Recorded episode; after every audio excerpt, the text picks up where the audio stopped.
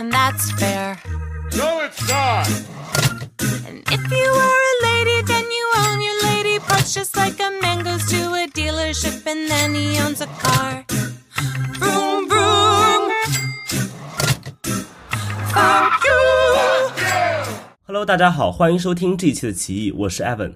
大家可以通过小宇宙播客 APP、苹果播客 APP 和其他泛用型播客 APP 收听我们的节目。大家也可以通过爱发电来支持我们的创作和订阅我们的付费节目。那么这一期节目呢，也是呃将我的付费节目里的两个单集合并而成，开放给大家免费收听的。因为我觉得。在我们当下互联网上，大家讨论的最热烈的话题，莫非就是关于过性别的？当然，这背后有很多很多我们环境的原因，就是什么可以讨论，什么，嗯，可能可以讨论的空间比较小，所以性别成了某种用戴锦华的话来说，就是某种硕果仅存的，呃，某种可以在互联网上被讨论的政治议题。那么，我们今天呢，就是来从更呃后退的角，呃后撤的呃这个角度来思考。嗯，我们在抛开我们谈论的这些热点事件，抛开我们谈论的各种主义之后，我们重新去思考，到底什么是性 （sexuality），到底什么是大家口中所谓的生理性别 （sex），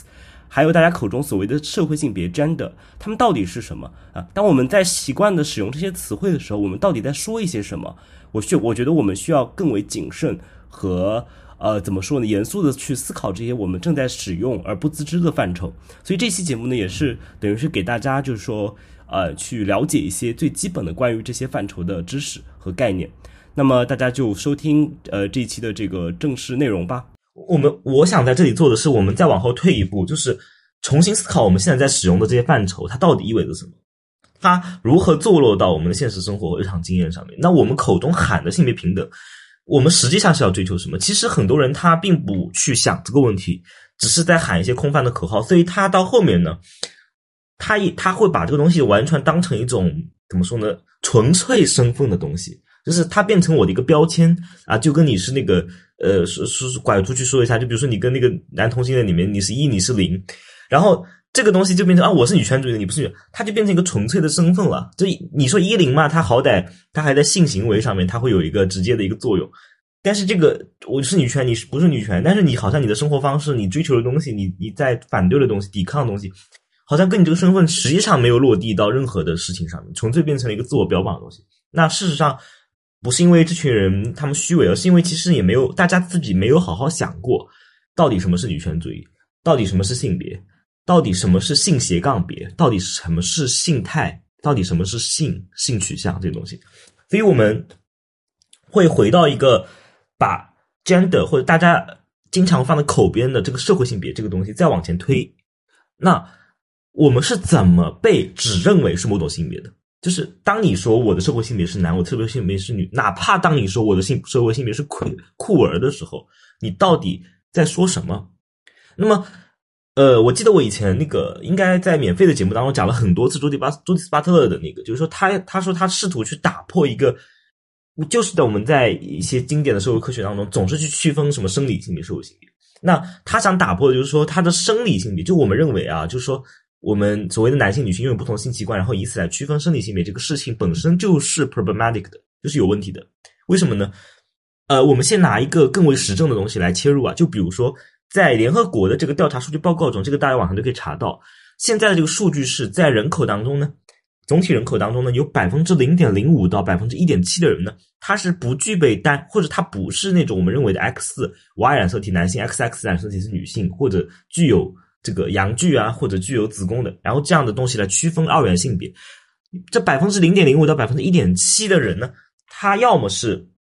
他有两套生殖系统，要么是他的染色体表现形式不是 XY，也不是 XX，或者他是 XXY，或者是 XXX，或者是 XYY，都有可能。大家这些都可以查到这个数据，不是我在瞎说。所以呢，我们想象一下，如果是百分之零点零五到百分之一点七，我们取个中间值好，因为为什么大家这个幅度会比较大？因为这个本来就比较难以去调查嘛，因为有些人他也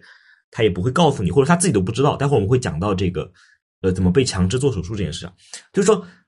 我们取个中间值，我们哪怕是百分之零点零点二，好吧？他就不是没有办法按照这个生所谓的生理性别被归类，那他是人吗？那如果我们是一千万人呢？就是两万人，对不对？那这样的一个那两万人，我们我们是要将这两万人排除出人籍吗？因为他没有办法在生理上无法识别为男性女性啊。那我们就其实这样一个生理事实，所谓的你们认为的生理事实，或者一些人认为的生理物理事实、生理事实，它已然说明了一个问题，就是通过所谓的性器官或者所谓的 X 染色体的表达式来区分二元性别，这个事本身就是有问题的。那更别说我们可以再去质问。关于这种染色体测验，就这个这种基因科学本身，它的认识论上是不是预设了什么？这个就是更可以去质质疑的了。那那所以我们在这里都出现了问题的话，你你何谈说记着这个二元区分的生理性别，所谓的生理性别，再往后说哦，我们的性别呢其实是可以流动的，我们还有社会的性别，社会性别是在你生理性别的基础上呢啊被建构出来的，你生理性别本身都被打上了问号，何谈一种？更加那种说啊，你是某种具有本质性的男性气质，本性女性气质啊。有些人他可能偏男性一点，偏女性，这个东西就更无从说起了。但是为什么会有这样一个 gender 的概念呢？我们很多人的认知会认为 gender 呢，或者说一些常识会觉得 gender 呢，它其实是一个第二波女权主义啊，它推出来的这么种。比如说大家都知道这个。西呃西门的波伏娃对吧？他讲他讲这个 gender 呢，社会性别，这个性别是社会性建构的，尤其是文化上面、社会上面的这个东西。比如说女人也可以很有力量，女人也可以很坚强，男人也可以很脆弱。好，这样的一个常识常识。但其实呢，在比这更早之前呢，我告诉大家，做一个知识考古学会发现呢，gender 这个概念呢，是在第二波女权主义之前呢，它来自于一个。这个心理学、生理学的实验室，他是一九五五年约翰霍普金斯大学的一个叫 John Money 的人，他做了一系列的这个实验，然后和他同事发了在这个实验室发了四篇论文。他们最后论证呢的结论呢，和我们女权主义的结论是一模一样的，就是说，呃，这一个人的他的这个所谓的心理的性别或者性，呃，性就是性认同，它是可以被学习的，并且它并不，它跟你所谓的生物事实并没有直接的关系。哎，大家看，这个不是解放性的吗？你知道这个知识就是他们一弄出来，他们这个这个研究所的服务于什么？服务于的是性别指派手术。什么叫性别指派手术？我刚刚不是讲人群中有百分之零点零五到百分之一点七的人，他是这个坚性人或者 intersex 坚性人，就是不是有我们这种 X Y X X，或者说有一套单一的生殖系统的人。那这些人呢？我们刚刚讲了，没办法把他们归类，他们怎么纳入社会系统呢？对吧？他们怎么去和别人结婚呢？你男的也不是男的，女的也不是女的，对吧？这个婚姻家庭怎么构建呢？那么当时美国就采用了这样一种治理方式，就是小孩生出来发现你有两个生殖系统，立刻做手术，啊，就小孩完全没有意思的情况下，立刻做手术，那么会让父母来决定要选择哪个性别。那如果你是选择男性呢？如果你有女性生殖器，把女性生殖器那个用手术做掉处理掉；如果你是女性，那就反过来一样的。那那其实很多小孩他在他就是不知道自己小时候其实已经被做过手术了，啊，已经被做过手术了，这是一类人。那他就他们就可以用说，为什么他们敢这样做呢？因为就是这个 gender 的意思，就是说，反正你将来的性认同，你将来充当社会角色的那个身份社会身份，就是可以后天建构和习得。所以他只需要告诉家长，你以后就按照，比如说他做完变成女所谓的纯女性，那你以后就按照女性的方式培养他就可以了。反正这个东西是可变的，可以培养的嘛。所以它背后有一个。呃，当时正好在美国这个社会学界，也包括在经济学界很很盛行的，就是功能主义和行为主义，啊，他们就讲怎么通过调试各种条件的变化去控制改变人的行为，那么以符合社会某种功能。所以这样一些知识的河流之下呢，他们就怎么说呢？他们就说把这个培养性别角色功能的这个任务交给家长。交给家庭，然后呢，他们负责做这个性别指派手术，就是让这个社会确确实实的变成了两套生殖器官，然后尽可能多的。但是我告诉大家，还有一类人呢，他是到成年之后，因为我们的基因啊，包括某些性态、某些特征，它发育，它有的时候会发育的比较缓慢，有些部分。所以我可以给大家举一个，你们说啊，有些什么北美的跟我们中国有什么关系？我就跟大家举一个中国例子啊，大家可以网上去看的，有些病例呢，我之前看到一个医生说的一个病例，就是说。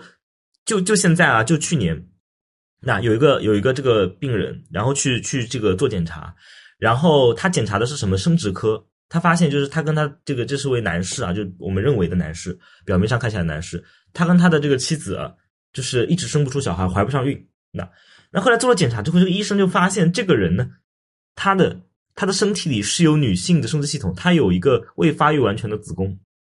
以及他无法生产出男性的精子，就是说他的整个他的那个生殖系统的那个组组组成是没有办法生产出精子的。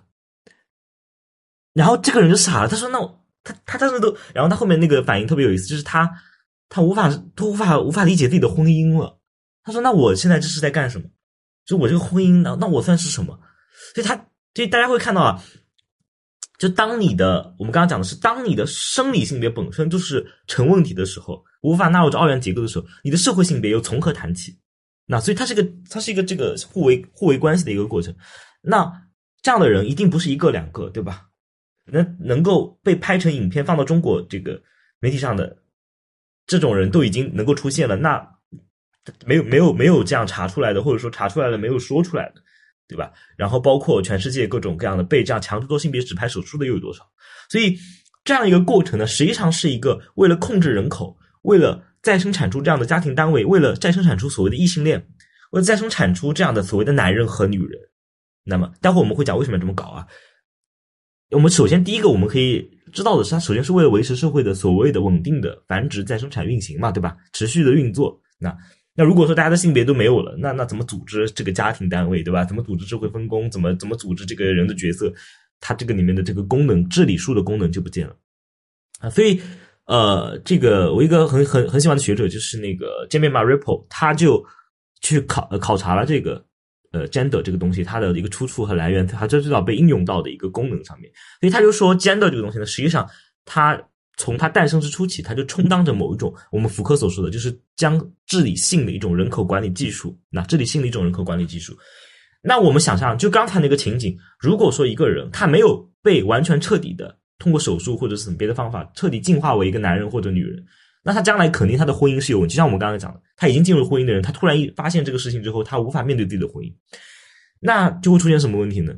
对吧？那那他的人口就会失控嘛？那这大家不生小孩，我都不知道我男的女的，我都不知道我要跟谁在一起，我对吧？我的生育功能谁怀孕怎么怎么这这没有了，对吧？这又乱乱套了。所以它对于一个治理来说，首先它是一个控制人口的一个权力技术。那那么呃，另外一个呢，就是这个东西的这样一种暴力划分呢，它是可以用于统计学的方便。那就是说，如果人他可以，他如果详细的完全做那种统计啊，比如说他统计出来十几种这种染色体。他也没办法管理了。那如果把人口简单的暴力划分为男女啊，然后男的和女的组合是最稳定的，然后让女的的子宫怀孕，然后从女性身体里生出小孩，这样一个东西是最可控，就是让人口，就说我要我要推动人口要增长啦，我出一个政策，然后让这种以男女异性恋结合的为家庭，你要多生少生或怎么样，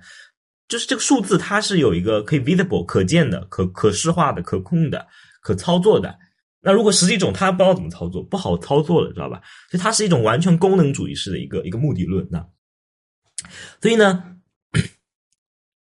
那我们就要讲了，为什么要这么控制呢？我们刚刚讲到是为了人口有一个可持续性，那不不至于所谓的让这个社会消失、人口灭绝，对吧？那么或者社会乱套无法组织，这是这是一个从所谓的我们常规的说，至少保证一个社会的稳定结构。但是从我们我们要把我们当下的语境放进来，就是。一个资本主义的生产方式下面，那我们现在看到各国政府啊，都对这种人口啊、出生率啊什么什么的，都是做非常多的这种报告啊、统计啊，然后包括政策的相应的回应啊，大家都非常在意这个东西。为什么？那这里我们就要讲到这个，我们首先要讲到的就是这个 lab labor，就是我们前面讲三讲讲的这个劳动。那资本主义最重要的就是我们前面讲过，就是这个资本的无限增值。和扩大无限的扩大再生产，也就是我们某些工业党口中的劳生产力的不断提高。可是呢，不断提高，我们前面有马克思理论讲过，靠的是什么？靠的是不断的投入劳动力，榨取每个劳动力的它的剩余价值，然后由资本家再把这个多出来的钱再投入扩大这个生产的规模，发展技术。那所以重点，那那个劳动力是谁呢？劳动力就是你我我们这些人。那那为什么要区分性别呢？劳动力呢，在最初的那些时间，就在资本主义早期开始呢，它并不是，呃，就是说，并不是一种无性的状态，它从一开始它就是性别化的。那，呃，这个费代里奇这本书呢，其实呃这两年也特别火啊，我就不多讲，这个应该大家网上看到好多讨论。我们简单说一下它那个逻辑，就费代里奇他考察了在欧洲，我们现在语境在欧洲，待会儿我会放到中国。那我们在欧洲，他的这种猎巫运动，他这种猎巫运动，中世纪晚期的猎巫运动，那到资本主义原始积累阶段，他这个猎巫运动，他考察很多史料之后发现，它实际上不仅是一种一种宗教仇恨，或是一种宗教的猎杀，它更多的呢，它是在于说，它中间有好多人被烧死的人，他不是做魔法的人，他是给比如说同村的女性制作避孕药的人，他是这个接生婆啊，他是不愿意离开自己土地的女性的农民，那也包括一些不愿意离开自己土地的男性的农民，这些人呢都会被当作是巫术操作者，那么其中大部分是女性，那会都会被当作是女巫 witch，那然后他们就会被呃烧死，因为他们是反抗这个圈地运动的人，他们是反抗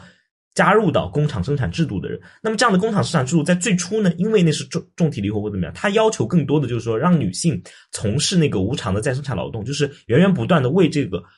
工厂车间提供劳动力，就在家负责所有的家务，然后呢生小孩。那么费代以奇讲这里面的逻辑，为什么要让女性做这个事儿呢？那为什么不能让女性也到工厂里？那不是工人更多吗？那如果双方在那那个时期下面啊，如果双方都到工厂里面呢，那家里面就没法再生产，那谁去生小孩？生了小孩谁带？那小孩下一代劳动力啊。那如果是大家都在工厂里，大家都疲于奔命，所有人在我们的 body embodied 就是你的身体的能量全部耗尽的情况下，如果没有后代，那它怎么持续？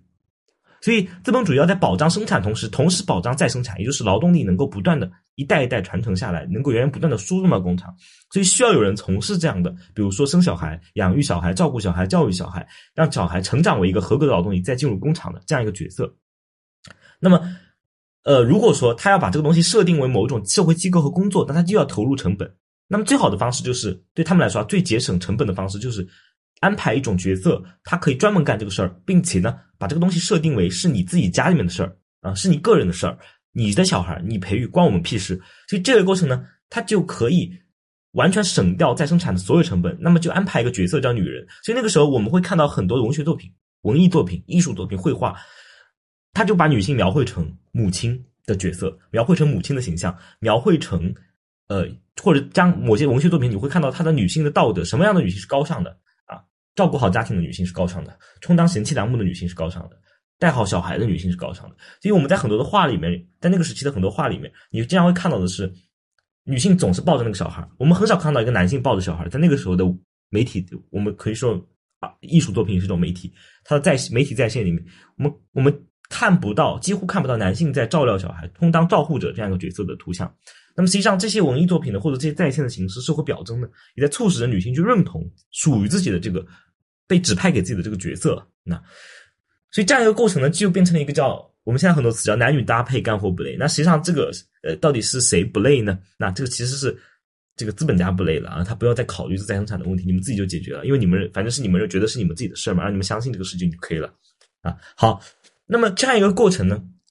它就区分了男性是作为生产性的劳动力啊，女性作为再生产性的劳动力。然后一个家庭的小单位呢，作为一个经济的单位，不断的去供应这个劳动力，维持这个资本主义最核心的一个东西就是劳动力的再生产。好，那这样一个过程呢，我们发现当这个历史啊，我们还是讲讲欧洲的历史，它扩展推展到这个所谓的发达工业社会的时候，比如说尤其是当二十世纪进去，二战结束之后，我们看到一个趋势，就是它的产业。呃，转移或者说一些性别运动开始，我们都知道，待会我们会讲女权运动的一个简单的一个脉络。一些性别运动开始，那么推动他们女性本身的这个群体呢，她要求自己要出来和男性一样充当生产性劳动力。那那资本主义呢，它并不是说我被动的说啊，女性出来，那我们怎么办？他们就投降了？没有，他有新的方法。他通过这种殖民主义啊，通过这种经济殖民主义、新殖民主义，然后去将它的产业。一部分是将这个体力劳动产业外移，另一部分是，他让女性从事生产性劳动。那这样，首先他能获得的好处是劳动力扩大了，但是呢，在生产劳动没人做了，那怎么办？把这个照护这个东西市场化，变成一个商品。也就是说，到这个地步了，女的女性非得要出来充当这个再生产劳动，呃，生产型劳动力，那怎么办呢？没有人做再生产劳动，那怎么办？我把它变成一个可以买卖的东西，那我就向全球出售转移。那，所以我们就会看到，比如说，我们大家都知道，菲律宾，菲律宾人他是一个外佣，就是家务劳动者、女性家务劳家务劳动者输出最大的一个一个国家之一。那比如说我们在香港，我们能到处看到这样的菲律宾的啊，这个呃这个劳工外佣，那么他大多数从事都是这个家务工作。包括在欧洲、美国也有很多很多，有些是黑人啊或者什么，我们会发现它有明显的一个种族，会不我们更多的不一定种族，说区域性特征，就是有一种经济的全球化。那然后一些地方呢，一些发达呃发展中国家或者发呃这个经济不好的国家，它没有条件提供给国民那么多的就业机会，那么它只能向外输送劳工，这些劳工他要就业，他要生存嘛，国内也要减少社会稳不稳定和社会福利的支出，那就让他们出去找工作，所以他们更多的就会去到这些第三世界国家，然后是。去帮这些所谓的叫双职工家庭，我们就说一男的、一女的都是生产性劳动力，那他们在生产工作没人做，有就有这些就转嫁给了这些第三世界的女性劳工，啊，那么现在也越来越多开始有男性的这个老公来从事这个在生产工作，但是一个核心转变就是这个原来他们本来想白嫖的东西呢，因为现在没办法白嫖了，他做了个策略的转移，就是把这个东西往外移，往外移之后呢，给它明码标价，变成一个可买卖的商品，那么正好又迎合了。他们资本主义这个这这个这个生产关系全球化之后，一些地方呢，它由于发展生发展比较落后，所以他的人没办法充分就业，他们有一个出来的需求，那所以这两者就呼应了。那么，呃，实际上这里面我们就可以看到啊，我们传统的就是说一种自由主义女权的一个一个危机就在这里出现了。那南希弗雷泽就会去讨论这个危机。那么我们下一讲会去讲那个南希弗雷泽和巴特勒。呃，包括还有一些其他的，就是说，呃，我们讲这个策略的问题，就我们这边就简单讲一下。那自由主义女权，我们我们会讲的是，比如说给女性提供在现有制度内啊，我们定义一下，就在现有制度内，在资本主义制度内，使将女性和男性一视同仁，那不起同工同酬啦，然后提供相应的就业机会啦，然后就我们刚刚讲的嘛，他完成这个双职工啊，然后包括女性的社会地位尊严啊这些东西给他。那最后造成的结果是什么呢？它解决掉性别压迫的问题吗？我们先不说阶级了，解决掉性别压迫的问题吗？它只不过是让那些白人女性被解放了，然后我们东南亚的女性，我们非洲的女性，那甚至是中国的女性，我们看到前段时间美国的这个呃这个照护养老院呢，就是这些照护的很多都是华人的女性，老年女性去照护那些白人的中老年的男性女性，他们的这个临终，他们要求什么？要求他们二十四小时工作，就是一天一个小时不能睡觉。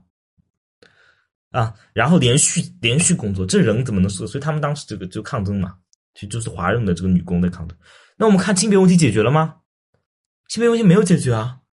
那或者如果说啊，如果你你认为解决了是，那你根本就没有把这些第三世界国家的女性，或者说无产阶级的女性，那没有像你一样有有有那种什么进入到劳动力市场去竞争啊，变成这个白领都市女性，然后变成老板管理者这样条件的人，你就认为他们不是女人喽？那如果是你认为问题解决了，那只有这样一个结论了。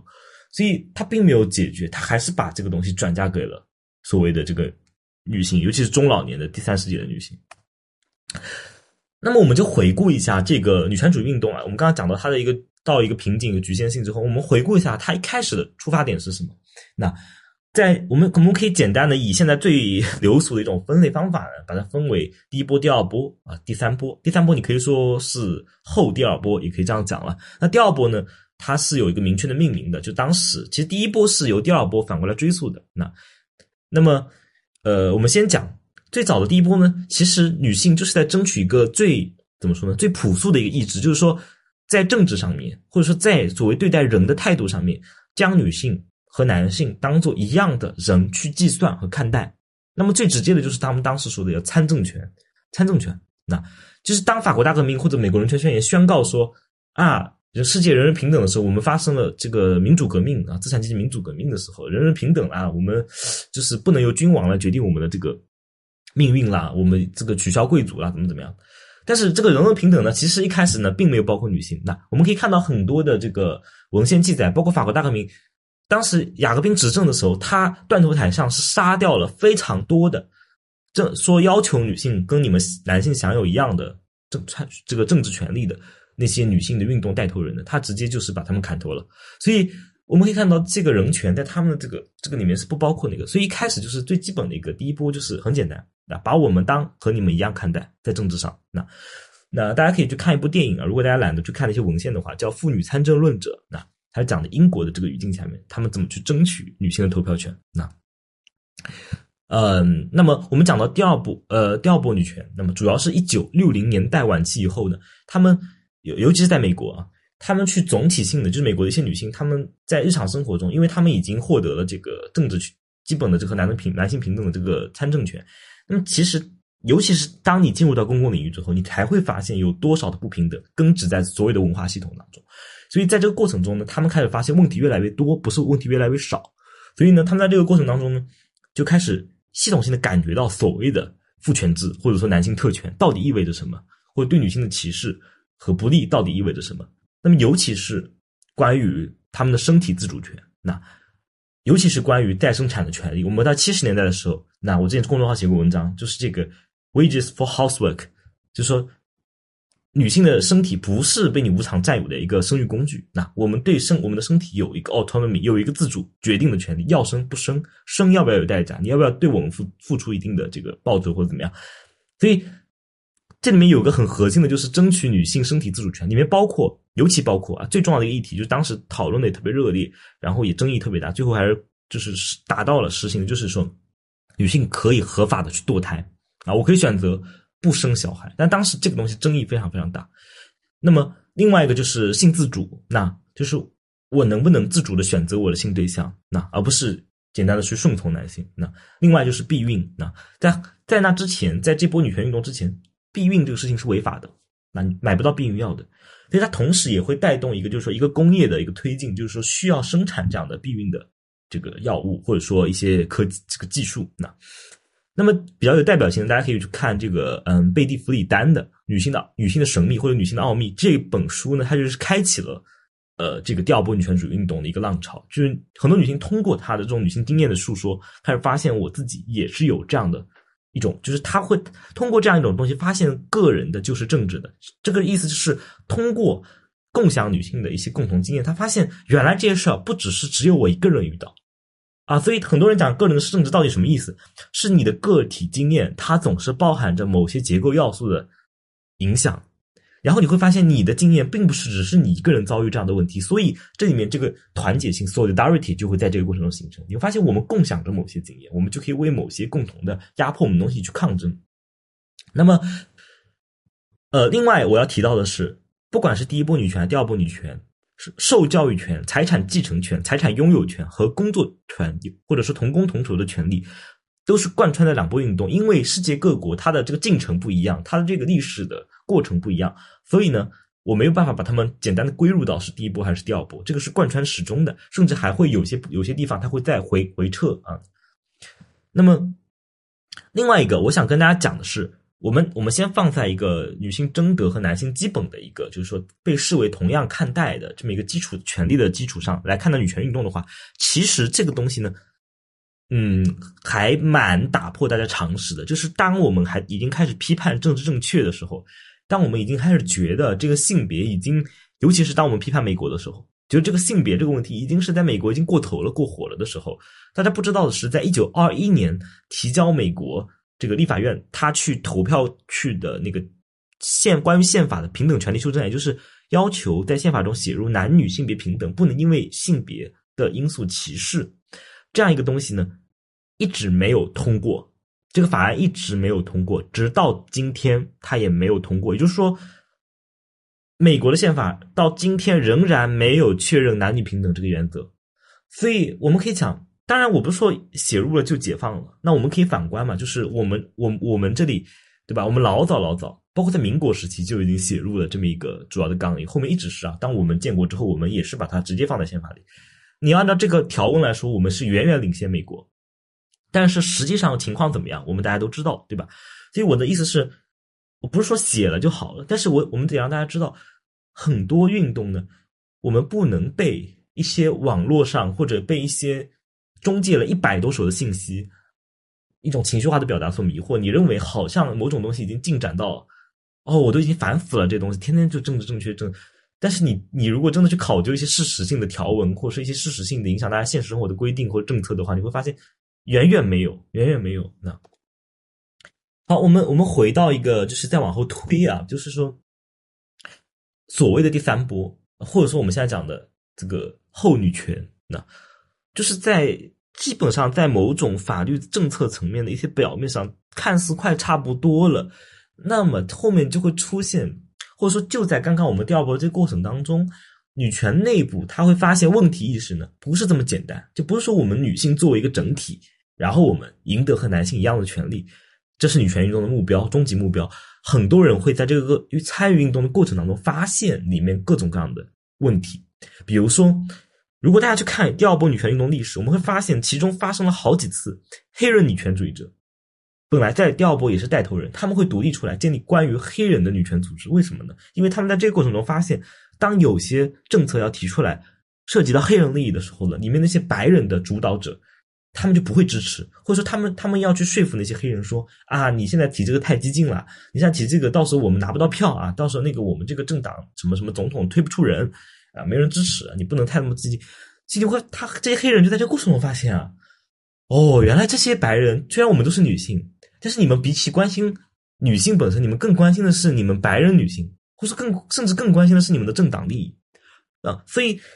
很多黑人女权主义者过去在这个过程中就会发现，黑人女性和白人女性之间的利益是有冲，也不是冲突，就是说它不是等同的。那在这个过程中，他们发现有些白人女性他们会边缘化黑人议题，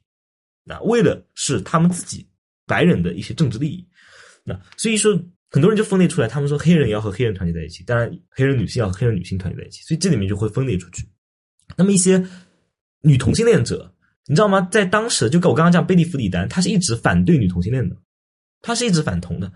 呃，包包括里面还有一些其他人啊，很多人他是在一段时间内是长期反对同性恋的，反对女同性恋的。但是他们团体里面事实上存在了很多认为自己是女同性恋的人，在这过程当中，女同性恋的法案被一推再推，同性恋平权的那个法案被一推再推，因为他们说你这个东西提出来之后，共和党那边就拿不到票，所以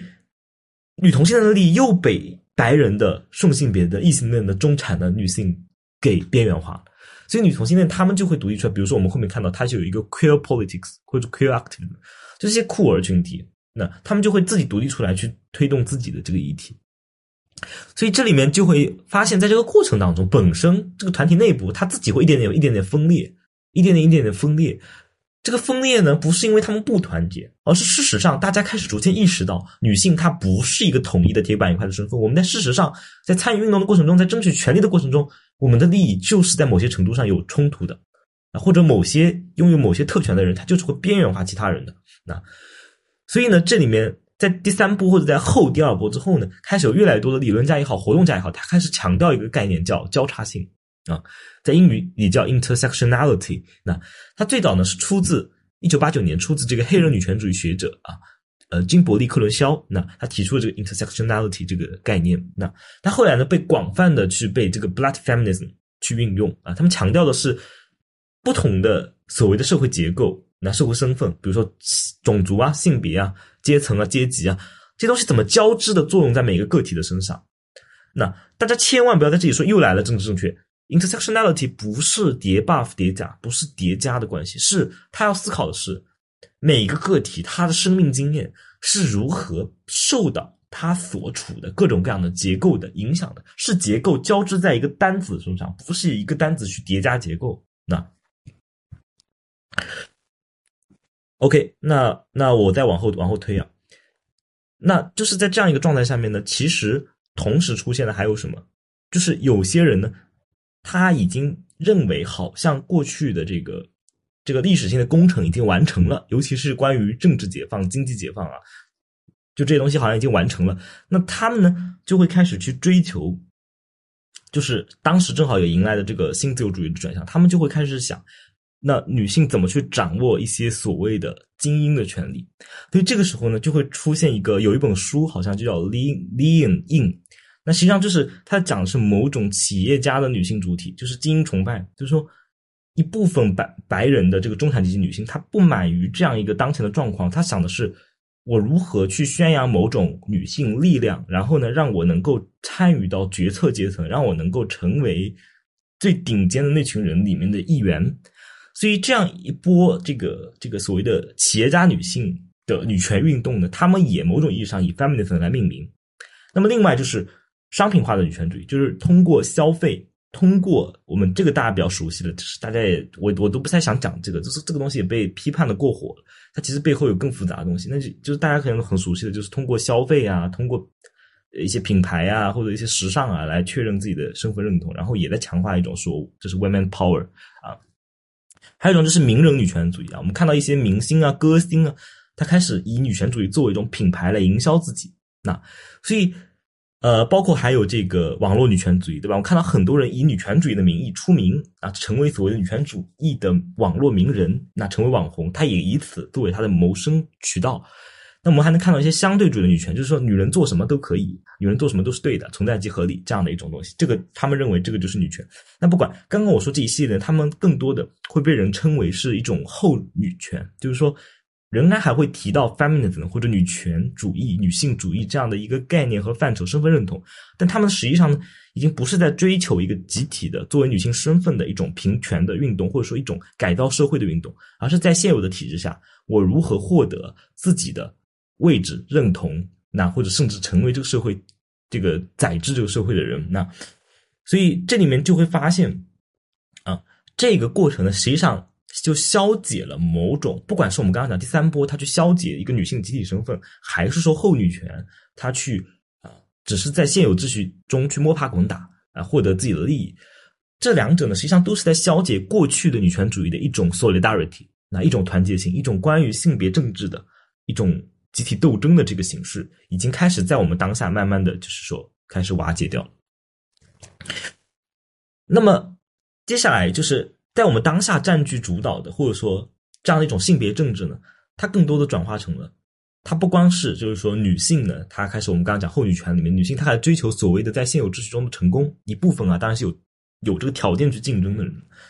那另一部分，其实男性呢也在经历这样一种啊，其实男性呢也在经历这样一种呃，我们可以称之为叫新自由主义的转向。那简单来说，就是在。这个撒切尔里根主义之后呢，整个世界经历了一轮这样的一种新自由主义转向。它指的是国家减少对于经济的干预，当然同时减少的是福利政策和社会保障体系。那么它强调的是个人的所谓的在市场中的努力奋斗，贩卖自己的劳动力，然后来推动经济的增长和个人的发展。那么这样一种意识形态呢，它会它就在整个社会的这个新自由主义工程当中呢，同时呢也被再性别化了。我们看资本主义原始积累阶段。资本主义全球化阶段，它不断的去调整性别它所在这个体系中的功能。比如说原始积累阶段，它要求你截然傲分的女性从事再生产，男性从事生产。那或者说有些更更更可怕的是，同时让女性从事生产再生产。那我们可以看到，那个妇女参政论者当中，很多女性她是一边她带着小孩在工厂里面一边照顾小孩一边干活。那那这个全球化之后呢，一些欧洲国家或者第一世界国家，它开始把照护链转移外移。那然后他把就是看似是以某种性别平权的方式，让动员本国的女性参与到生产性劳动，同时呢，以市场的方式把本国的这个再生产劳动转化给外来移工。那么这些移工大多数也是女性，它背后有一个非常直接的，就是说，它其实仍然还是默认，就是女性更适合从事这种再生产劳动，或者说女性就应该承担这样再生产劳动。那这个就是我们下期会去更多的从文化上去讨论这个问题。那不管我们会发现。当下呢，又出现了一个什么？就是说，所谓的一所谓的成功女性，嗯，或者说所谓的都市女性，那这样的东西，我们会发现频频的出现在我们的电影大众媒介上面。这样的一种意识形态的变化，实际上它在建构的是一种新自由主义式的性别主体。那么同时，我们可以看到，不仅是对于女性，对于男性也是一样的。我们拿中国的这个过程来看，改革开放之后和改革开放之前，我们可以明显发现，啊，尤其是改革开放之后。男性他如何认同自己？那我们其实不用去看很多文献，你只需要看看你周围的男性就可以了，甚至看看你的父亲。那如果你是二十多岁的话，你的父亲应该正好就是那一代人。那他以什么东西来衡量他的男性气质，衡量他自己的自我认同和成功与否？他回家的时候会跟你讲什么？嗯，是不是会经常跟你说啊，谁谁家赚多少多少钱，谁谁家是干什么的？那嗯。我我赚多少钱，对吧？尤其是那些所谓比较成功的男性，那他肯定会跟你炫耀说，我我开企业的，然后我开厂的，哪个那个老板啦，然后我周围谁谁谁以前谁谁谁他都在干什么干什么干什么。所以我会发现，那种就是说以个人奋斗，我们刚刚讲新自由主义就像你个人成功、个人奋斗，这个奋斗的尺度是什么呢？就是你有多少的货币，那你囤积了多少的货币，那。然后这种货币呢，可以被外在的表现为你的房子、你的车子，对吧？你的手表啊，这都是我们男性最喜欢的。那这东西呢，转化成了说，其实你是一种性别化的认同。它背后又有一种就是说大男子主义。这个大男子主义来自于什么呢？它其实是说，如果你没有做到这些东西，那你就是一个 loser。对于男性主体来说，他就会去审判你，他就会去审判你。那甚至在我们的这个亲密关系的这个市场上面呢，这样的男性也会所谓成为了没有人气的男人。那么这样的一个过程，它又推动了什么呢？这个东西我们会到第三讲的性别会讲那个情感政治，就会推动了厌女症、系统性厌女甚至暴力厌女症的诞生。那我们看到美国、加拿大，它有一些 incel 的群体，就是我刚刚讲在市场中不受欢迎的男人，他们报复的方式就会拿着炸弹上街。那或者拿着枪上街去无差别杀人，那这样的一个过程背后都是关于一种新自由主义的男性气质焦虑，就是我不够成功，我不受欢迎，我不是个男人。而性别化的这种认同，我们接下来下一讲会去讲那个性别的这个文化上的属性，它又是构成一个人的主体性非常核心的东西，主体性稳定非常核心的一个东西。所以这样一种一种一种这种。疯癫极端的表现的状态呢，实际上就是因为这种性别身份在新自由主义状态中无法实现，那无法自我认同、完成自我认同而导致的结果。那那在女权主义这边也是啊，就是更多的女权，我们可以在大众媒体上看到更多的啊，甚至一些宣传的，比如说，要么就是说让让你通过各种各样的方式呢，然后就所谓的成为那个成功人士，要么就是说呢，啊，女性你要独立自主了，你要个人奋斗了，那其实都是一种。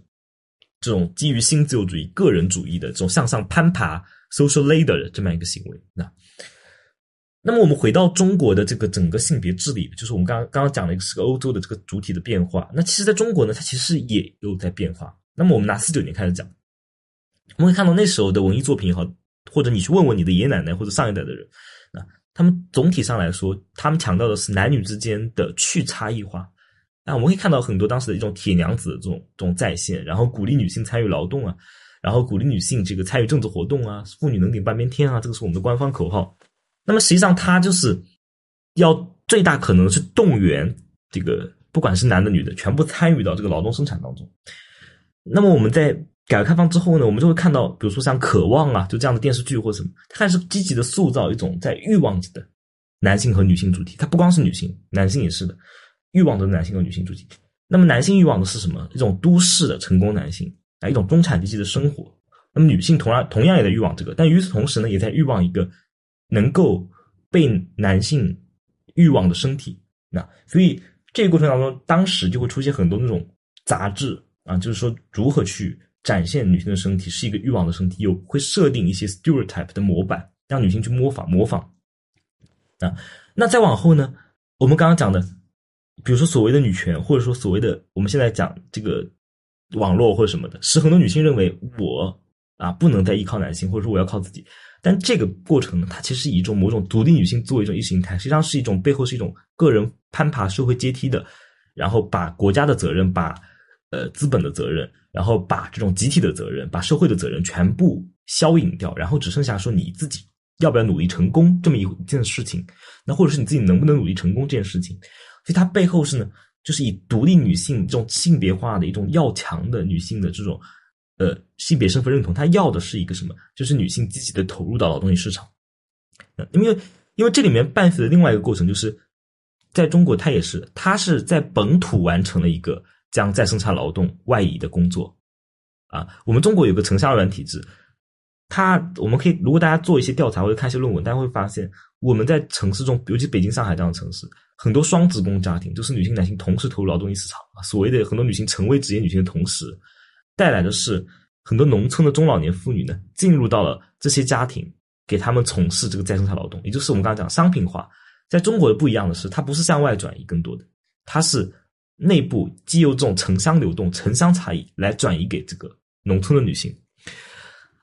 呃，那么在整体的这个人口上面呢，我们也可以看到。政府其实是在积极的去计划和干预治理这个这个人口。那在毛时代的初期呢，它是一种不遏制的方式。那中间有一些这个呃内部的争论，就是说要不要去控制人口了。那它最后的结论就是说不控制也不鼓励。那最后是这样一个。那到后面我们都知道进行了这个计划生育生育政策，然后后来开放二孩，然后鼓励三胎。我们都知道计划生育是为了什么？来控制人口，控制人口是什么？控制国家的这个这个财政支出成本，以及这个国家的现在生产力能够负担的这样一个总人口的数量。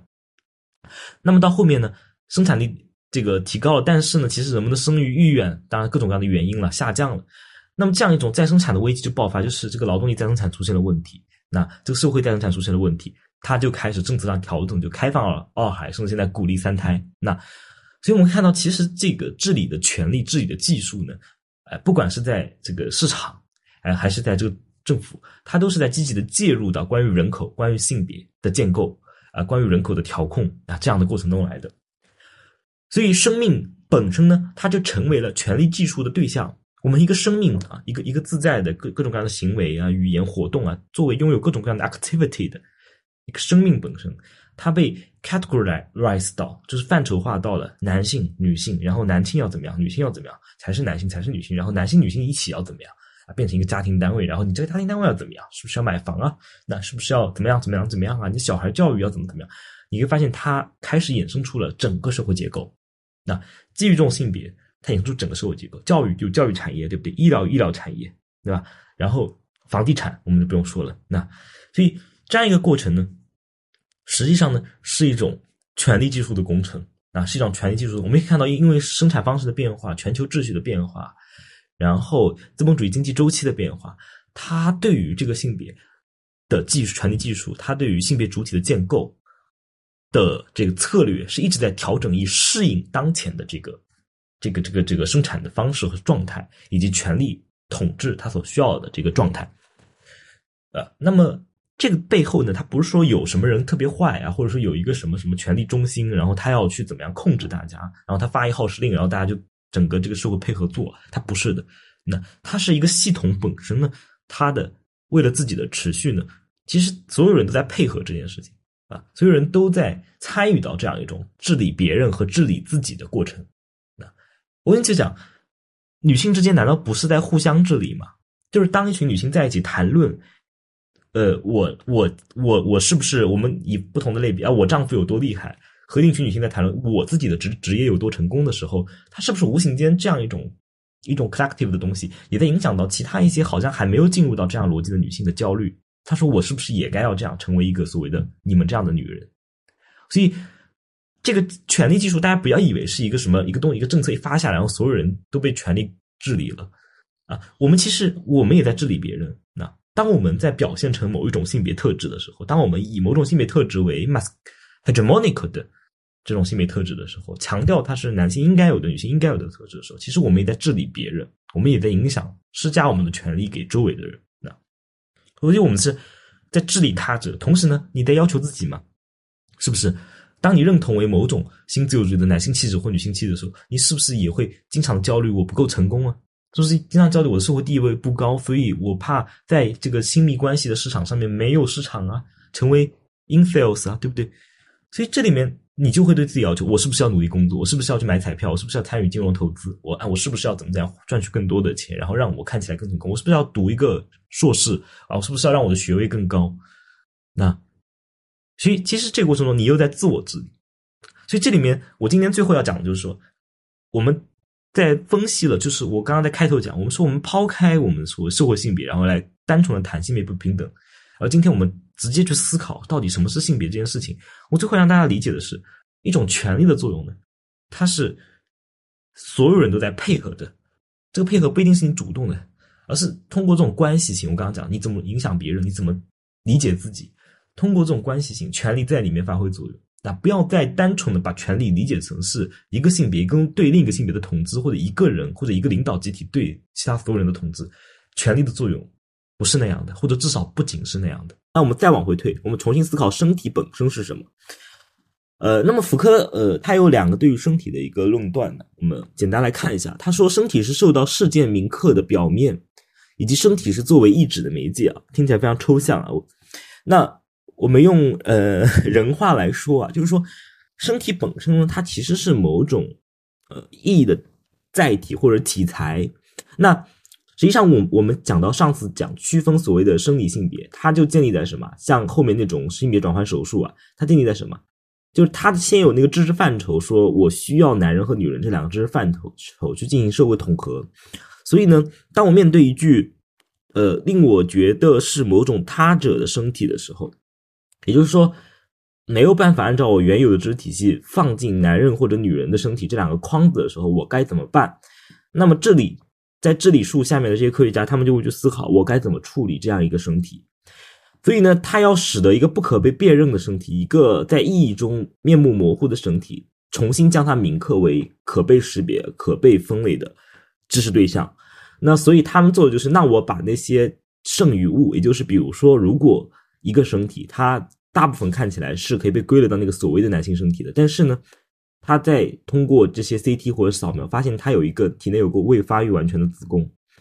那他们就会认为这个子宫是这个男性身体的一个幽暗之物，一个剩余物，所以他就把它切除。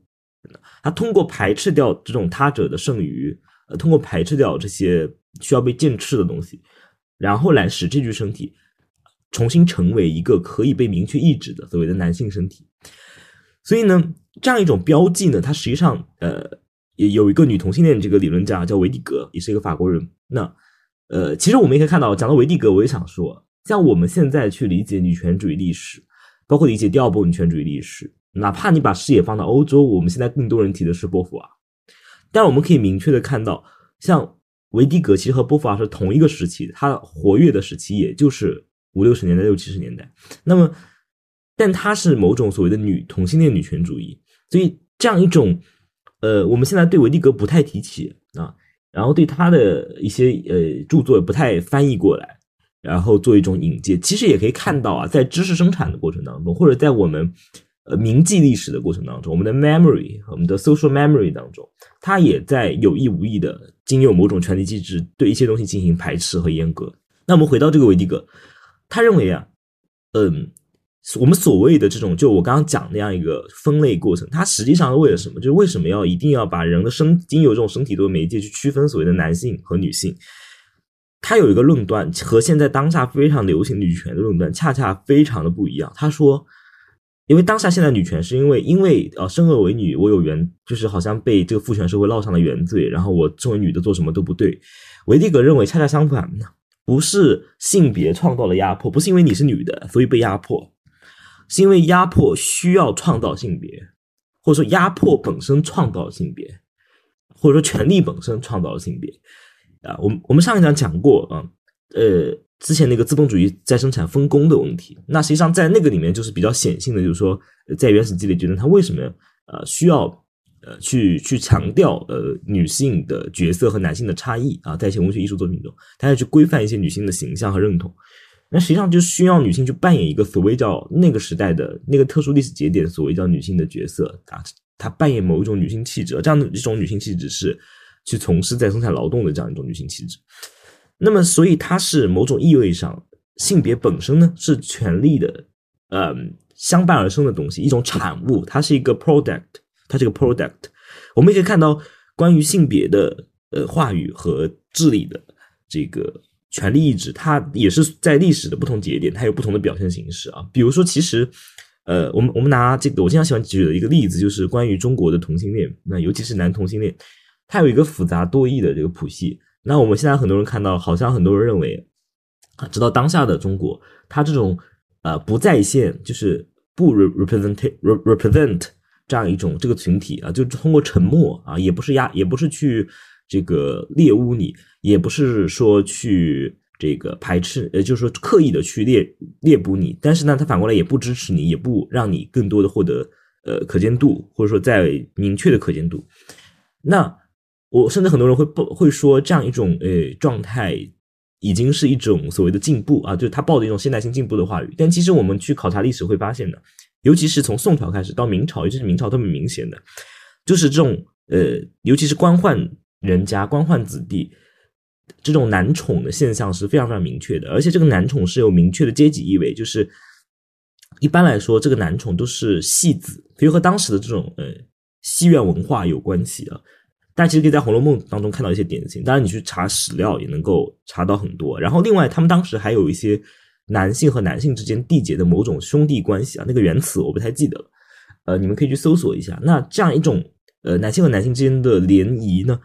呃缔结一种盟，也是一种契约关系啊。这样一种契约关系呢，其实可以呃使得两个男性啊，有甚至是这两个男性都在和女性结婚后也能够居住在一起啊，也能够发生性关系。但是啊，这局限在什么？局限在是社会上层阶级啊，就是官僚子弟。那那这里面有明确的当时的那个社会文化意涵在里面。那我们现在用我们当下的一种进步观，所谓的现代性进步观视角回头看那个东西是很难理解的。那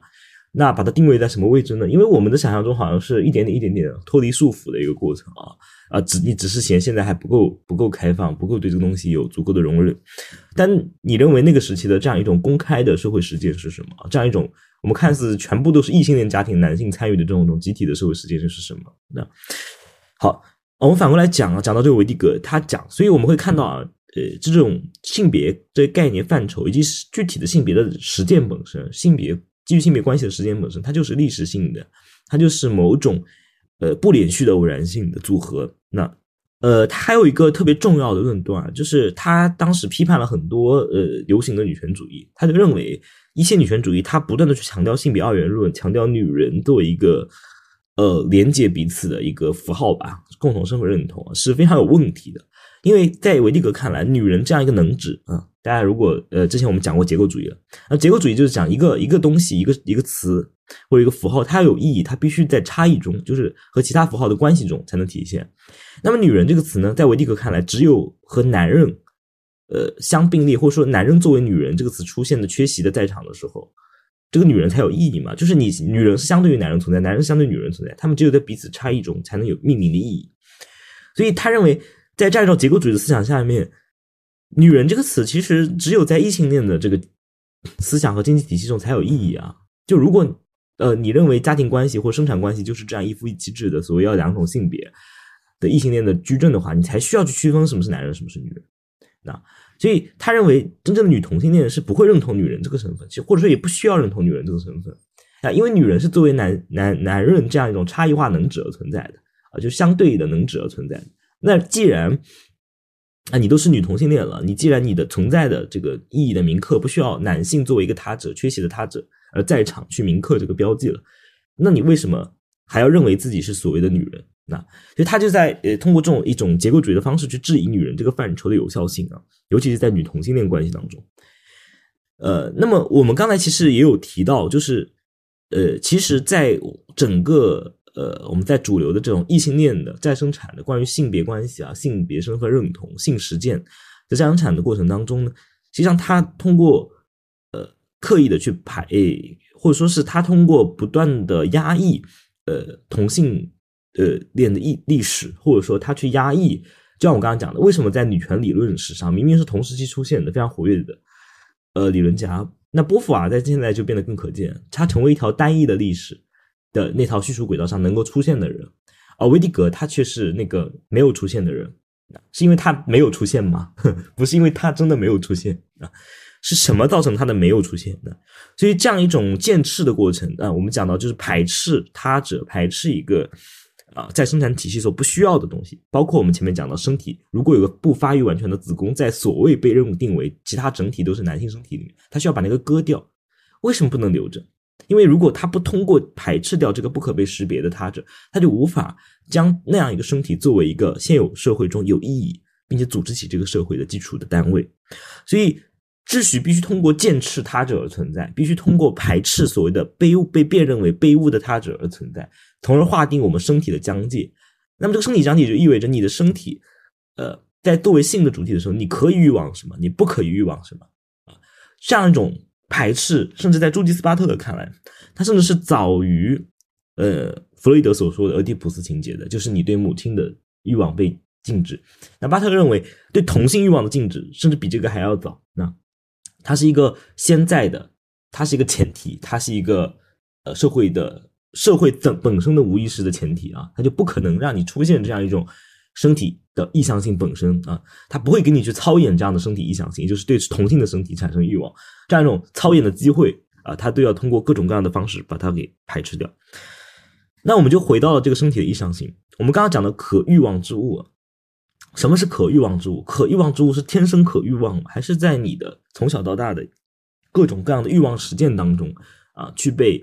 呃操演出来的，去被不断的在重复当中训练成一种无意识的习惯的啊。什么东西你会觉得恶心啊？这里我要提到一个情绪叫 disgust，disgusting，恶心 disgust。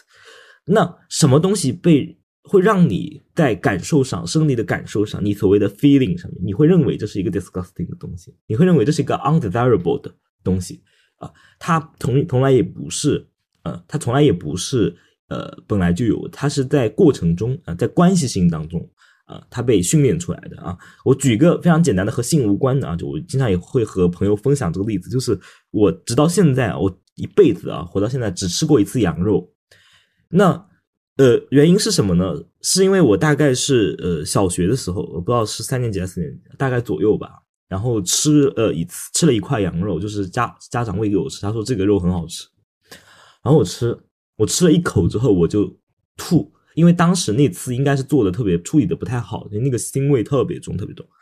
然后我就一直在感到恶心，整个嘴里都是味那种我让我不适的味道，然后一直呕吐，然后不舒服。就那一次体验之后，我和羊肉这样一种对象之间建立起来这样一种恶心的关系，以呕恶心作为我和羊肉这样一种意向对象的一个中介。我的身体，甚至我后面不用思考，我只要我要闻到那个类似的气味，只要饭桌上有类似其实，哪怕它其实这一个盘，如果我进去吃的话，可能没有小时候那么腥，或者说那个腥本身就是一种相对性的关系感受，whatever。这是我首先天然的、无意识的，甚至是潜意识的啊，pre consciousness。我就我就和羊肉这个意向对象建立一种关系，我但凡闻到它一些类似于相关的和它相关的气味啦，然后形象啦，这个恶心的感觉会立刻上来！所以这样一种东西，是因为我一岁的时候我就知道什么是羊肉，并且我就知道它为什么恶心吗？我不是的啊，我不是的，是在这样一种关系性，甚至是一种偶然嘛，对吧？如果我那次吃的羊肉特别就是没有那么重的一个气味，然后正好当时我又能够接受那个味道，是不是后面我会爱上吃羊肉？那我想，可能很多听众他很爱吃羊肉。还有，我还想再举个例子，还是关于饮食啊，就是你和你的意向对象的关系还是可以被改变的，不是一成不变的。比如说，我和鸡爪，嗯，我记得我小时候，我我，因为我奶奶呃特别喜欢买鸡爪，特别喜欢买鸡爪。但是，那个在农村的时候，因为我奶奶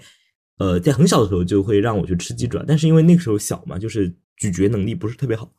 因为我奶奶就会嚼碎了给我吃啊，就大家可能听得很恶心啊，就把肉嚼从那个骨头上嚼下来，就省得我去嚼。然后呢，嚼碎了给我吃。然后我小时候就特别爱吃，而且是每天后来就吃吃了吃了一段时间之后，我记得小时候会主动要求奶奶，呃，就是隔三差五就要去买鸡爪，然后就爱上了它。那么后来呢，不知道是也是因为某几次吧，是在饭店里吃的还是什么，反正就是吃了之后感觉特别不好，那个味道怪怪的，不知道吃到什么怪味。反正也是几次之后，我接近大概有。一直到我上大学之前，大概可能有五六年、七八年的五六年的时间，我没有吃过一只鸡爪啊，因为前面几次不好的经历，而且连续几次，我和鸡爪之间的这个意向性被改变了。那它被它被什么改变？它被一次又一次的重复，在和这个 object，就是你 subject object，在这个一个在这种 relational 的关系当中，一种情感的关系当中，嗯，感受性的关系当中，它你和他的这个感受性的关系会不断的被改变。那么后来我上大学之后，因为我们学校旁边有那个，不知道大家吃没吃过那个胖哥俩肉蟹堡？吃过的话，反正我是觉得蛮好吃的。然后后来有是，就是有一次啊，点有我们点的是鸡翅堡，然后呢，它鸡翅堡里面会送一些零碎的切好了的鸡爪，然后我就我就顺着吃，因为那个特别鲜，它那个汤特别鲜，鸡翅特别好吃，我就我就忍着那个不舒服又吃了一下，哎，那次的感觉就不错啊。然后呢，我又和这个鸡爪构建起了一个特别的关系。我直到现在，我前两天还还点了这种，点了那个凤爪，就是那个粤菜的凤爪。就是你会发现，这个东西它不仅是一个，就是说这样一种可改变性，这种在关系性的实践当中的可改变性，也说明了啊，所谓的身体的意向性啊，它不是一个所谓的 born with 的啊天赋的一个东西。那么我们反过来回到性别上面啊，回到性上面，那可欲望之物呢？总是以不可欲望的缺席而在场，所以我想讲的也是一种福柯式的观点，就是大家比如说你被你被你被你认为现在是个异性恋，然后你也说你没有人压制你的同性欲望啊，没有人说你不准喜欢，或者说可能有人说，但是也不多啊，就没有说什么很强制的，从小也没有人规主动的规训你，但是这样一种压抑呢，它它不不一定是否定性，它不一定是否定性，它会以肯定性，就是呃不让你看到嘛，就是那个东西永远是缺席的。明白吗？他从来没有成为过你可以意向的对象，从来没有被你对象化过啊。就是你从小看到的电视剧也好，你不可能看到一些同性情欲的一个表展演，或者说你在父母周围啊，就是看你父母，你你你你爹妈总不可能表演跟他的同性跟你亲亲给你看吧？所以他以一种缺席的方式来压抑你，就就 undesirable，它不一定是以一种否定的方式，他永远以他的缺席不在场啊，来使得这样一个东西在你的意向性中，嗯。预先的被过滤掉啊，预先的被过滤掉，后面到后面就习惯性过滤了啊，就是你你自己的 unconscious 就习惯这个是个 undesirable，或者说你不会想到这个是可以 desire 的啊，它是一个无意识的过程。那我说这个想到其实是无意识的想啊，不是说它无意识的运就是过程啊，不是说你真的去想它是不是可以 desire 了，它甚至已经在这个之前就过滤掉了，你根本不会想我能不能 desire 一个男的啊。那 如果你是男的，我刚才那个那个意思里面，那好。所以我们说身份呢，其实反过来，它不是一个说呃某种对巴特勒错误的理解，说我是选择我的兴趣。No，身份恰恰不是生产的过程，而是生产的结果。身份是一个 product。我再说一遍，身份是对规范化。我刚刚讲的这种意志实践，这种嗯情这种感受性实践的产物。呃，它不是说你先选了我是啥，然后我开始做这一套表演个剧本，不是的。它是你演着演着演着演着，在这个演的过程中，你就认为自己是什么了，嗯，那我们反过来讲，你既然你既然这么说啊，既然这么说，那巴特勒，比如说我们庸俗流行文化里面讲说巴特勒讲性别操演，他总是在讲好像是可改变，那它改变性在哪？它改变性恰恰不是在你说我换一个选，我马上就换一个选择，我知道有别的选项我去选，不是这种，而是在对于。规范化的这种身体实践当中的重复当中发生了失败故障，呃，你的主体落空，你开始陷入对自己身份的怀疑。啊，我们叫我我称这个叫事件，就是性关于性的事件。啊，我身边是有那种所谓的直男啊，他是在和他的女朋友性爱的过程中多次阳痿之后啊，他开始他开始和男的谈恋爱了啊，他开始和男的谈恋爱了。这些具体关于别人的隐私我就不展开讲，但是就就是有这么个事儿啊。但而且阳痿，我在讲阳痿在这样一种性关系的实践当中，它是作为一种事件啊，一种失败、重复之失败之事件，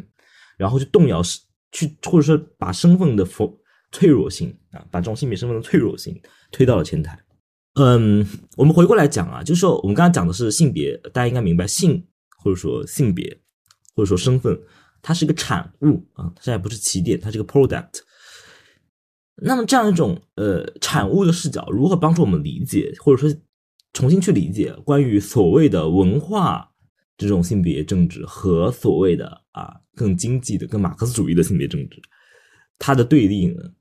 啊，它真的是对立的吗？啊，我们反过来讲啊，就是我们上一节讲到这个马克思主义的关于这种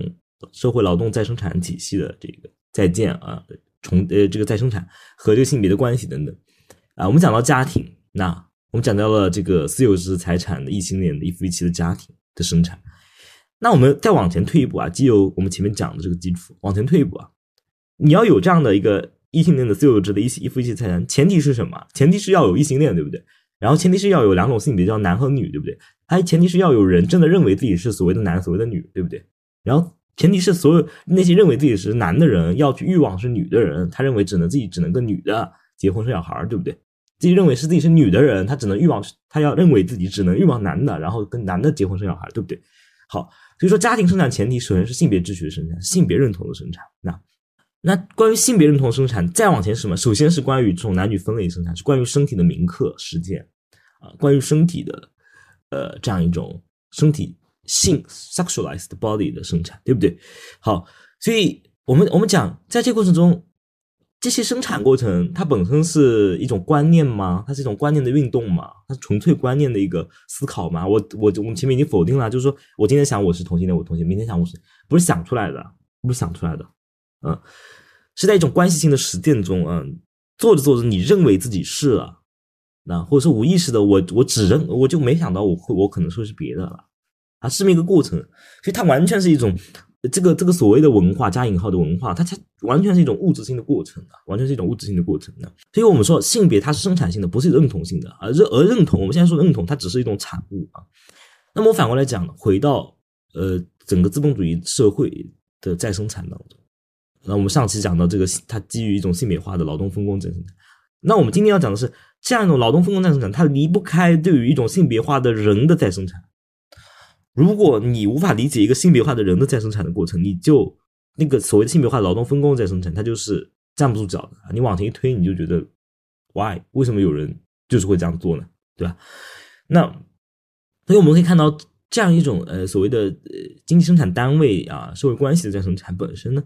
呃它离不开这样一个加引号啊文化的对于人的性别化的人的性别化的身体的性别化的身份的。再生产的一种文化形式啊，它这是甚至是在一个过程中去推进的。那么，当我们知道，比如说我前面讲了一些啊一些偶然性的这种呃，比如说讲明代的这种同性恋事件啊，这种亲属关系很奇怪啊，就是为什么男的跟男男的跟女的结婚之后还跟男的同居啊那样的一种，那我说这种亲属关系本身呢就具备偶然性的。那我们现在看到一种比较单线条亲属关系的演变的，呃，大家可以去听墨迹的课啊，就是他人类学可能会更讲到一些。啊，一些更超出于我们我们现在认为这种城市文化的一个线条，可能会看到一些其他的一些部落，或者说大家这不是不刻板印象，就是一些在我们主流视野之外的一些亲属关系啊，它往往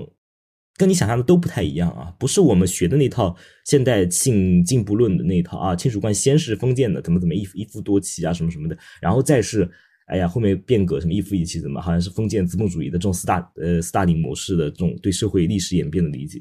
完全不是这样的啊！它具有多重多重性、偶然性和可变革性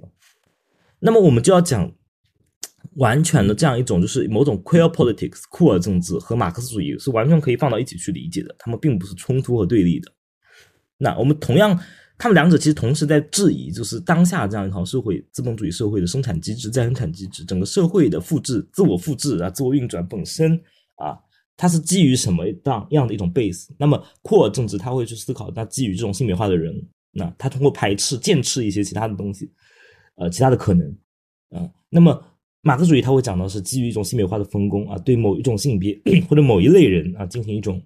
呃无偿的掠夺。那我们回回过来想啊，嗯，我们现在最主流的所谓的 feminism 啊，女权主义，那为什么我我不我不想我没有把我的这个课。这三章命名为“女权主义上”“女权主义中”“女权主义下”，就是因为我觉得，关于女权主义这样一个能指，在当下社会这个时间段啊，在我们的话语场中流通，已经让这个能指啊变得不太好用了。我指的不太好用，是不是说功利主义的角度说我要拿它来做什么，来图利啊什么？我指的不太好用是这个能指，呃，对于我要去让大家思考东西拿过来，可能不仅是没有帮助作用，还会给大家先入为主带来很多的。思考上面的阻碍啊，因为接下来我就要讲的是，因为现在最主流的女权主义啊，我只现在局限在跟中国和美国这两个国家的一个主流文化当中，它不是一个，嗯，它的功能，它的嗯效果，嗯，它已经不是一个所谓的叫南希·弗雷德他们写的一本小册子叫《Feminism for 呃 Ninety Nine Percent》，不是一个为了解放，或者说为了达成一个更公平的社会、平等社会的一种事业。它变成了一种呢，怎么把不可纳入我刚刚讲的被剑斥的他者纳入到现有的资本主义再生产体系中的一种劳作，还有就是怎么让百那个百分之一的人群可以不断的再生产自身的一个事业了。那我们分两个来讲，就刚刚讲，一个是纳入式的政治，我们叫 inclusive politics，它的问题在哪儿呢？嗯，我们刚刚讲的本来比如说啊，Judith Butler 他们那种 queer politics，它实际上去质疑，就是要让你去质疑自己的这个主体的单一历史嘛。啊，让你去怀疑，我想当然的进入到某一套秩序啊，呃，是在源头上就是有 problematic 的东西啊，所以说，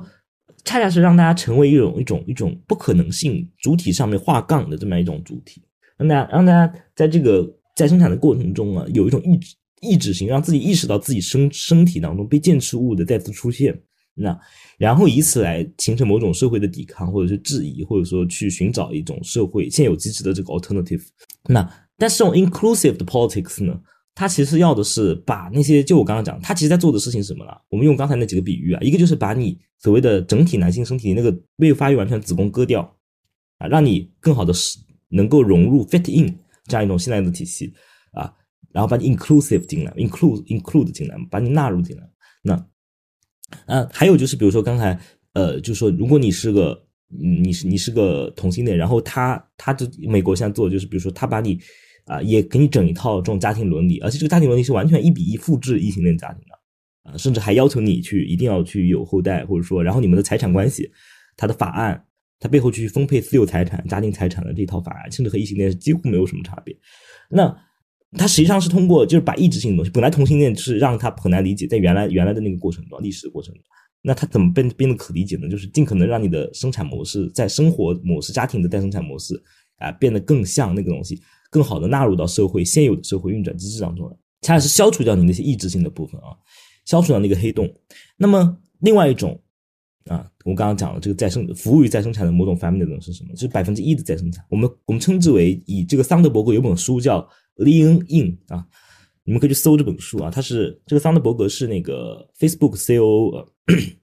那么他倡导一种女权呢，是什么女权呢？就是要让女性更多的成为呃决策者。这决策者指的是最顶层的统顶层设计者，让女性更多的，他用他的话就叫走，能够有机会坐上牌桌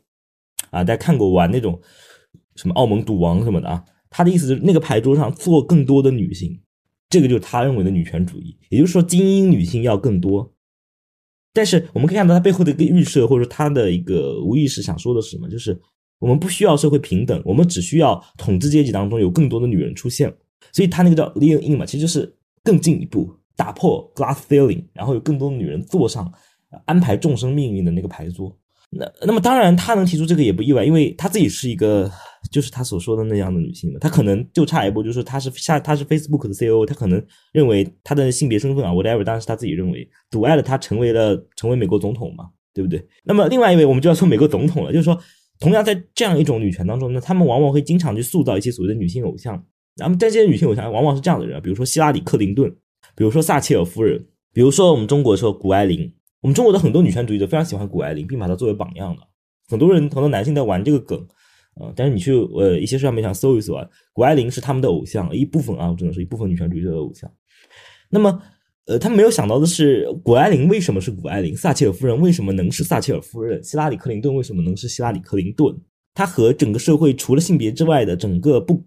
平等的再生产结构有什么关系啊？我们再回到撒切尔夫人啊，其实大家呃这这两年在咱们大陆特别火的这个《父权制资本主义上海千鹤》的这本这本书啊，那么他也呃跟大家讲到了这个资本和父权之间的密切关系，这里我就不重复，可能大家都有所至少有所耳闻，大概是什么意思。但是我想告诉大家是，我们现在的全球格局，尤其是八十年代以后的全球格局，整个中国当下的状况，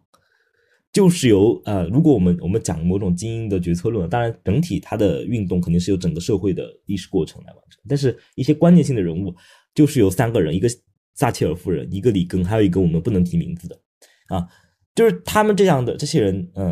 呃，你们可以去看大卫哈维的新自由主义简史，这些人啊。这几个人啊，就包含这样一位所谓的、很多人认为的生理女性啊，就是她有一套女性的生殖系统，被标记为女性的生殖系统。我们讲的标记，他他们设计的这样一个新的全球资本主义世界格局，它造成世界上人口啊绝大多数处于极度贫困之中。这里面包含了男性和女性，而且女性更多。你能说她是女权吗？她是谁的女权？她甚至她的这样一种一轮新一轮的全球化的改革，造成的是更多的女性，尤其第三世界女性陷入到更贫困的境地。然后。我们的一些所谓女权主义者将撒切尔夫人视为偶像，所以她这样的一种女权主义，它其实保证了那个百分之一的再生产，她只是希望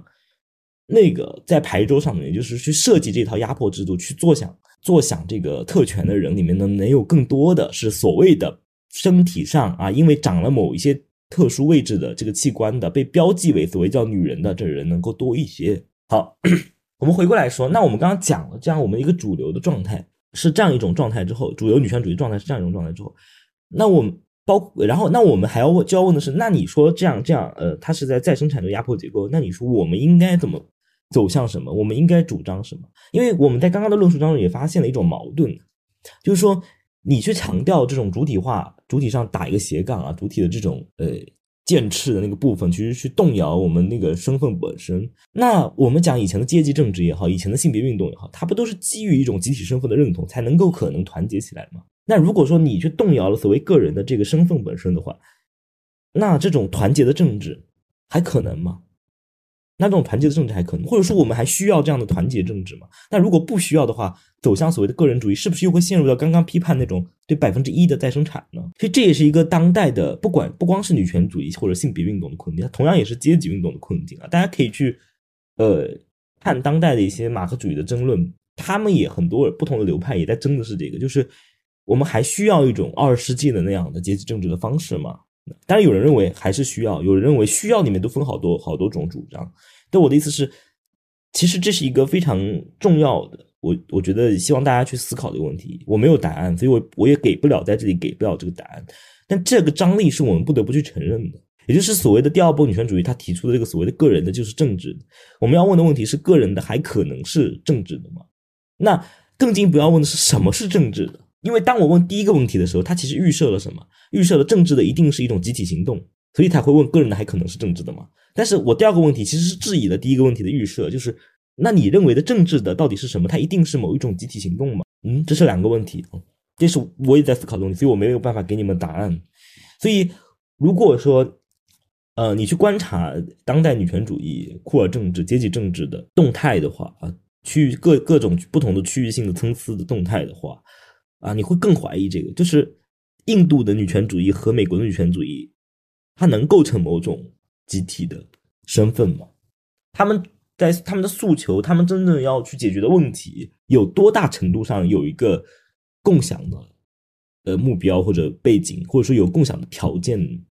是是不是有可能是矛盾的？就是美国女权主义走得越远，印度的性别状况会越差啊？所以，所以这其实也是留给大家这讲的问题。那我们呃下一期再讲。我们这期就到这里，大家拜拜。If you're from another land and come here, you won't have to climb a wall. Yes, you will. And if you are a boy who loves a boy, you'll get a wedding cake and all. Not in Colorado. And if you are a lady and you do your lady work, then you will make as many dollars as the boys, not just two